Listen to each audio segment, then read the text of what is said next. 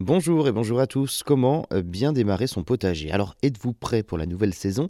Nous sommes effectivement en avril, c'est le moment de relancer son potager, démarrer les semences à l'intérieur, la préparation du sol ou encore la plantation de cultures précoces. Bref, on va donc faire un point complet. Commençons euh, par les graines. Il faut donc euh, les cultiver à l'intérieur.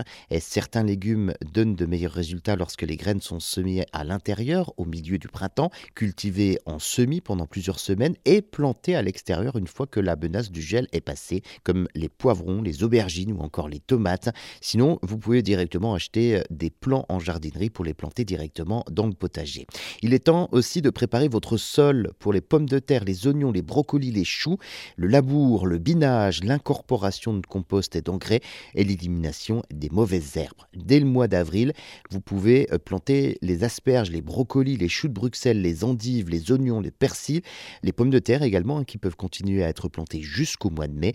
Vous pouvez planter au mois d'avril la rhubarbe ou encore les navets. L'astuce, c'est de planifier maintenant pour une plus grande récolte plus tard. Certaines cultures sont généralement plantées successivement, dans lesquelles les euh, producteurs plantent des lots de graines à des intervalles de temps pour une euh, période de plusieurs semaines afin de récolter sur une période plus longue plus tard.